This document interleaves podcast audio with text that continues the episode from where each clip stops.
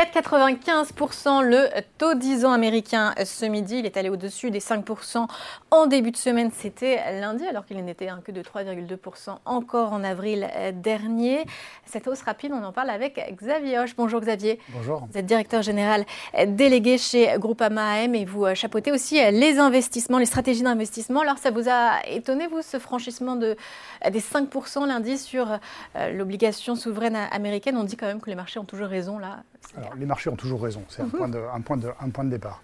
Euh, ensuite, étonné, oui et non. Euh, ce qui a étonné, c'est la rapidité. Ensuite, le sens n'a pas du tout étonné parce que clairement, c'est l'inflation qui, a monté. si on reprend un peu tout ce qu'on connaissait quand on était gamin, les, taux, les taux longs, c'est l'inflation plus la croissance. Et en fait, tout le monde prédisait une croissance qui allait être négative euh, et le jeu, le grand jeu, c'était de taper sur la Fed, de dire ils ont tort, ça va casser complètement la croissance, on va rentrer en récession, etc. Et ce qu'on voit, c'est que l'économie est ultra résiliente, qu'il y a eu des, plans de, relance qui ont été très importants, donc il n'y a pas de récession. Et pas de récession, ça veut dire que l'inflation va baisser beaucoup plus lentement que ce qu'on avait prévu, donc l'inflation va continuer à être là, et qu'il va y avoir de la croissance, donc des taux longs plus élevés, et c'est pas totalement fini. Et justement, alors qu'est-ce qu'on met exactement derrière? Parce que oui, les taux longs, ça veut dire l'inflation anticipée, la croissance anticipée, mhm. mais aussi euh, le niveau euh, élevé des taux directeurs. Mais à 10 ans, qu'est-ce que ça peut donner? Il y a le risque géopolitique aussi, donc c'est quoi? C'est la prime de risque euh, qu'on paye? Alors, on paye, Oui, on paye effectivement une prime de risque, on paye le taux court plus normalement quelque chose. Alors en ce moment, c'est le taux court moins quelque chose. Donc c'est quelque chose, un phénomène qui n'est pas très normal. il y a plein de phénomènes techniques qui font que normalement, ça devrait continuer à se pontifier. donc on devrait avoir une prime, effectivement, les taux longs devraient être supérieur au taux court. Les taux courts vont continuer à monter parce que l'inflation, encore une fois, ne va pas baisser aussi vite que prévu. Tout le monde prévoit que l'inflation revient en dessous de 2%. Non, elle ne va pas revenir en dessous de 2%. Si on reprend un peu l'historique... 2025 alors peut-être 2025, 2027, 2028, ok, mais euh, à court terme, il n'y a aucune raison que ça revienne. Si on reprend l'historique de l'inflation, l'inflation 2020, si on se rappelle, 2020-2021, c'était les goulets d'étranglement. Euh, c'était cette partie-là. Ensuite, on a eu derrière, euh, euh, on a eu la, reprise de l'inflation salariale, et c'est ce qu'on est en train de vivre en ce moment. Et toute l'inflation salariale, juste un chiffre, aux États-Unis, actuellement, il y a plus d'offres d'emploi que de demandeurs d'emploi. Et cette, différence, c'est 3,3 millions de personnes. Donc c'est juste énorme. Et à ce moment-là, ben, on peut pas avoir de baisse d'inflation. On ne peut pas avoir les salaires qui baissent. Donc l'inflation va continuer à être élevée. Donc c'est toujours la résilience du marché du travail. C'est la résilience du marché du travail qui est aussi vrai en Europe, un petit peu moins qu'aux États-Unis, mm. clairement, mais qui est vrai toujours en Europe. Mais est-ce que ce n'est pas aussi le prix de la politique budgétaire laxiste? Parce que euh, forcément, à 10 ans, on paye aussi la capacité d'un État à rembourser euh, ses dettes, les déficits budgétaires dans un environnement en plus où l'argent coûte plus cher, avec euh, le resserrement des politiques monétaires. c'est pricé, ça, dans le dans, dans, dans le Dans ce que vous dites, vous avez raison, mais il y a deux choses. Il y a à la fois, effectivement, les États qui ont des dettes, et à partir d'un moment, on peut se proposer la question, c'est est-ce que c'est soutenable ou pas? Hum. euh, ça, c'est une première question. Et puis la deuxième question, c'est plus les États s'endettent, plus il y a de l'offre, c'est-à-dire plus il y a d'emprunteurs, mais le nombre de, prêteurs en face étant toujours le même, à un moment, il y a plus, plus d'offres que de, que de demandes, ça veut dire qu'il y a les taux qui montent. Euh, donc on a ces deux, ces deux effets-là, et puis on en a même un troisième qui pourrait être euh, euh, les, bilans des banques centrales, puisqu'en fait les banques centrales ont été gros acheteurs d'obligations d'État. Voilà. Mais si sur les, sur les deux premiers, clairement, tant que la croissance nominale est supérieure aux taux d'intérêt nominaux, on n'a pas de problème de soutenabilité de la dette. Il n'y a aucune raison que, que ça crée des problèmes. Euh, sur, la deuxième partie, effectivement, on voit aux États-Unis, il y a énormément de déficits en ce moment, ce qu'on a aussi en Italie. Hein. Euh, clairement, si les taux italiens ont autant monté ces derniers temps, c'est parce qu'il y a des problèmes de déficit. On est à 5% de déficit, on est à 7% aux États-Unis. Donc tout ça crée de l'offre. Plus d'offres égale, bah forcément, il faut payer un peu plus cher à un moment. Est-ce qu'on peut aussi parler d'un risque géopolitique, l'embrasement, la, guerre au Proche-Orient? Ça a compté dans, ce franchissement des, 5% pour la dette américaine? Beaucoup, beaucoup moins. En fait, les marchés sont, j'allais pas dire sûr, mais étonnamment sereins sur cette partie-là. Alors, j'enlève le côté humain, on ne rentrera pas sur la, sur la chose. Mais d'un point de vue purement économique, euh, ça pourrait avoir deux effets. Le premier, c'est sur le pétrole, si ça s'embrase dans la région, euh, avec un pétrole qui monte et donc une inflation qui monte. Donc ça, c'est pas très bon pour les taux. Et le deuxième, c'est sur la croissance. Parce que clairement, si ça s'embrase, les gens sont moins confiants, consomment moins. Et à partir de là, s'il y a baisse de la croissance, voire si on rentre en récession, là, ça fait baisser les taux. Donc c'est deux effets contraires. Pour l'instant, ça n'a pas eu trop d'impact.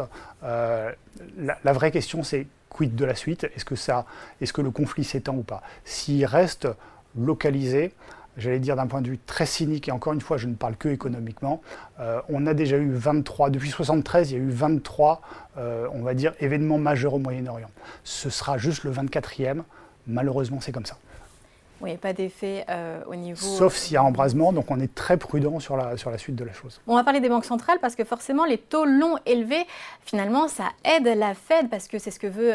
La Fed, elle, elle, agit sur les taux courts, mais elle veut que les taux longs restent élevés aussi euh, plus longtemps. Là, ça veut dire que c'est une résignation de la part des investisseurs de se dire que, bon, bah oui, ça va rester élevé euh, plus longtemps, ou alors c'est aussi une stratégie peut-être pour éviter une nouvelle hausse c'est les, deux. C'est à la fois, euh, la Fed, a besoin effectivement des taux longs euh, beaucoup plus élevés. Donc ça, c'est plutôt une bonne chose. Ça fait le boulot un peu à la place de la Fed. Euh, donc là-dessus, ils peuvent que s'en réjouir. il faut que ça aille pas trop vite, encore une fois. Les hausses de taux, c'est bien. Les hausses de taux trop rapides, tout le monde est, surpris et ça crée, des, ça crée des gros chocs qui sont pas bons pour les marchés. À la fois pour les marchés taux et puis à la fois pour les marchés actions, parce que les marchés actions n'aiment pas des taux qui montent très rapidement. Ça crée, voilà, on actualise les flux, ça crée naturellement un choc.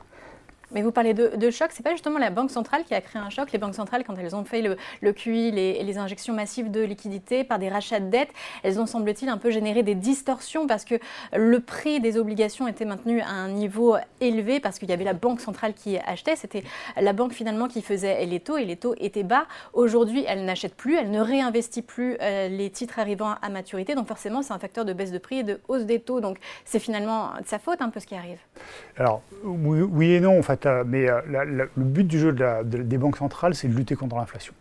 Euh, donc clairement, à une certaine époque, on était, il n'y avait pas d'inflation. Donc clairement, elle réinjectait dans l'économie pour, euh, pour, pour, créer un petit peu d'inflation, parce que s'il n'y en a pas, on rentre, en, on rentre en déflation, voire en stagflation. Donc c'est un phénomène assez horrible. Et puis là, il y a un phénomène de, on va dire, d'hyperinflation l'année dernière, et puis là, c'est en train de se calmer. Donc elles font le boulot en sens inverse. Donc à la fois, on peut dire que ça crée la chose, mais on peut aussi dire qu'elles sont là simplement pour éteindre les feux euh, quand ils sont allumés. Nous, on est plutôt du bon côté de la chose, on voit plutôt la chose du bon côté en disant elles sont plutôt là pour éteindre euh, des, situations de crise. Il y avait un problème de liquidité, elles ont injecté des liquidités, il n'y a plus de problème de liquidité, elles en retirent. Retirer et le bilan est élevé de toute manière. Et le bilan est ultra élevé, donc elles vont en retirer, on le sait, elles l'ont annoncé, euh, il faut juste s'y habituer. Et ensuite, si on dit est-ce que les taux à ce niveau-là, c'est quelque chose d'assez exceptionnel? Si on prend juste les, dix dernières années, effectivement, c'est quelque chose d'exceptionnel. Mais si on prend les 20 dernières années ou les 30 dernières années, bah, des taux à 5%, on peut très bien vivre avec, on peut très bien avoir des marchés actions qui fonctionnent très bien avec, on peut très bien avoir des belles performances sur plein de choses. Euh, donc il faut juste s'y habituer un peu. Encore une fois, c'est une question de rapidité. Le taux, donc il est à 5%, 4,94, 4,95 à 10 ans euh, pour les États-Unis. Si je prends le 2 ans, il est à 5%, 5,1%. En fait, mmh. on a une courbe des taux qui est euh, plate. Qu'est-ce que ça veut dire? Est-ce que c'est un problème Alors, on avait avant une courbe des taux inversés, des taux longs qui étaient, qui étaient inférieurs aux taux courts, et tout le monde anticipait encore une fois euh, une récession. À partir du moment où on n'anticipe plus une récession, avoir une courbe plate ou une courbe légèrement pentue, c'est quelque chose de plutôt naturel. Donc la courbe est quasi plate, on va dire actuellement, si on grossit un peu le trait. Elle devrait continuer à se pontifier. Normalement, les taux longs sont supérieurs aux taux courts parce qu'il y a plus d'incertitudes sur les taux longs que sur les taux courts. Donc c'est un phénomène tout à fait normal, c'est une normalisation. Les banques centrales retirent de la liquidité, les banques centrales relèvent les taux, c'est normal, c'est dans la suite logique des choses. Alors on s'étonne que ça aille un peu trop vite, malheureusement ça va peut-être un peu trop vite, mais c'est dans la suite logique et c'est pas fini. Et le but, c'est que les taux courts bien redescendent, que la Fed Et le, but du jeu, une fois que l'inflation sera redescendue, on, pense que ça ne redescendra pas au niveau où elle l'attend, mais c'est progressivement redescendre, redescendre les taux. Un mot sur les marchés actions, les taux élevés, euh, les taux longs élevés. Le point positif, c'est que effectivement, quand ils vont redescendre, ça va être aussi positif sur les actions. Cet mhm. euh, effet-là, il faut l'attendre à quelle échéance? Il faut l'attendre. Alors, nous, on anticipe des, euh, des, taux qui sont des taux longs beaucoup plus élevés pendant plus longtemps.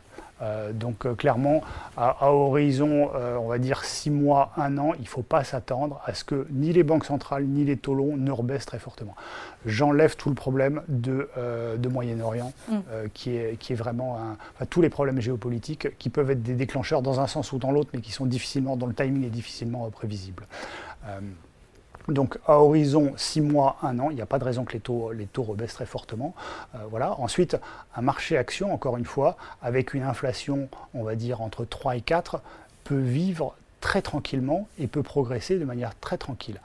Du coup, on revient sur l'autre fondamental des, actions, qui est les résultats qu'on a en ce moment. On a une série de résultats qui tombent en ce moment et on est en train de se concentrer sur cette partie-là. Et eh oui, bah, merci beaucoup Xavier Hoche pour ces explications. Merci d'être venu à nous voir en plateau. Merci à vous.